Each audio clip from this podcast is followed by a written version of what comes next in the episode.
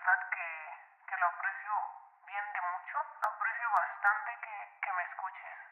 Bueno, y te cuento, el mes pasado y parte de este mes comencé un proyecto nuevo en mi trabajo, en mi empleo. Este proyecto me está gustando mucho. Sí es algo laborioso y mucho trabajo, pero me está gustando un montón. Y pues bueno, te vas a preguntar, ¿y esto qué tiene que ver con el minimalismo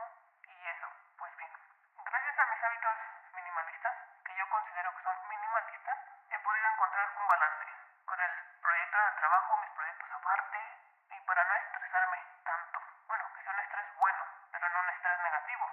No te voy a decir definiciones del estilo de vida minimalista, porque considero que, que si quieres profundizar en ese tema, eres capaz de encontrar la información y discernir, adaptar qué, qué te funciona más a ti y qué no. Bueno, a lo que iba. Que te, te contaré mis hábitos minimalistas, los que me han servido durante más de un año. Creo que sí ha sido más de un año que, supe del minimalismo, tal vez sean dos o tres, pero que empecé a poner práctica será como un año y medio, tal vez dos. No recuerdo exactamente, pero por ahí va más o menos. Número uno, calidad en lugar de cantidad. Es mejor tener algo de calidad que estar comprando algo parecido de calidad mala y estar comprándolo muchas veces. Puede que al principio sí lo notes que puede ser algo caro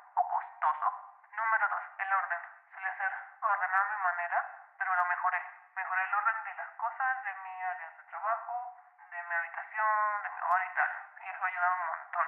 No conservo duplicados. Ese es el número tres. No conservar duplicados si no los usas. Eh, en este caso, por ejemplo, yo solo cuento con duplicados de los cables de los cargadores de mi teléfono. ¿Por qué? Porque uno lo dejo en casa y otro lo tengo en mi trabajo o lo uso cuando viajo. Sí cargo dos, dos adaptadores porque en mi teléfono es, es de una de un tipo de puerto, mi pulsera es de otro tipo de puerto, entonces cargo diferentes, pero no paso de los de tener tres, por lo mismo, tres adaptadores. Cables solo tengo dos, para mi celular, el cargador de, de la pulsera y otro que es el de mi tableta. Pero eso si no los uso los tengo guardados. Como son diferentes, ya está que los tengo ordenados y tal. Si tú no usas todos los duplicados que tienes, véndelos, regálalos o como tú veas. Número 4. Usa cosas que cumplan su propósito y que te gusten y que estés cómodo o cómoda con Eso, es muy simple. No te vas a comprar una cosa que, que la vas a tener ahí arrumbada si no la vas a usar, como que no. Número 5. Deshacerse de lo que no, no se usa ni has usado en los últimos 6 meses. Yo le puse de 3 a 6 meses. Que si no los uso, pues que los dono, los regalo, los reuso o si no, pues ya definitivo los tiro. Pues sí que los tiro, pero según su tipo de, de elemento. Tirarlos bien, no nada más hacerlos y botarlos y ya. Número 6. Lo que tengas tiene que ser cómodo y útil. Nomás con el punto número 4, pero sí, que te guste y que sea cómodo. Eh, número 7, en cuestión de la ropa. En mi caso me tiene que gustar y tiene que ser cómodo. No voy mucho con las modas ni nada de eso. Mientras esté cómodo y me guste y me sienta a gusto con esto, me creo un sentimiento agradable, ya está, que lo quiero y listo. Número 8. Evitar hacer compras compulsivas y analizar antes de hacer una compra. Esto va mucho más allá como el tipo de gadgets, um, eh, zapatos, puede ser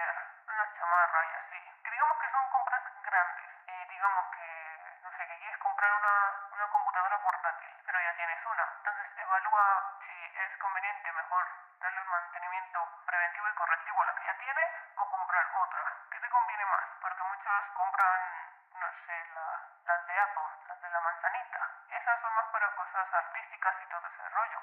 Y solo utilizan el editor de texto. Entonces, como que, ¿qué pasó ahí? Gastaste un montonal y solo usas una herramienta cuando le puedes sacar provecho.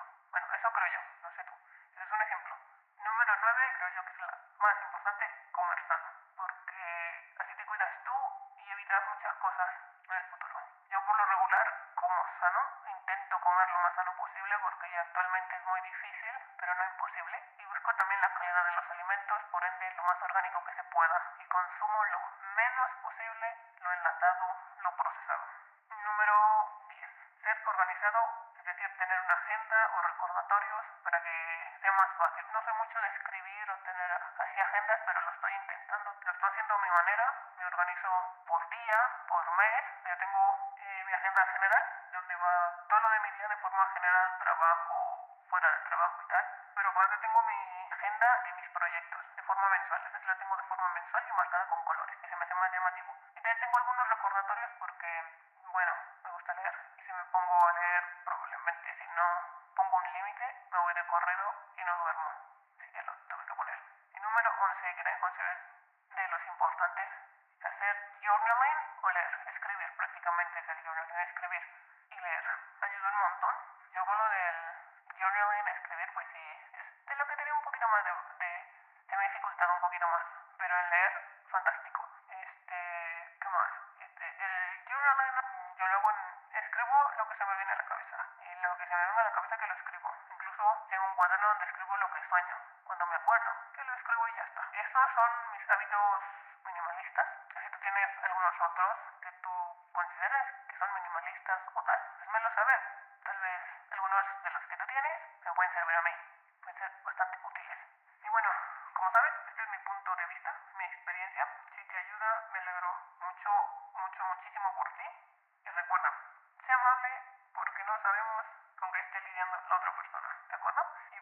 Que, luego te vuelvo a llamar y hasta pronto.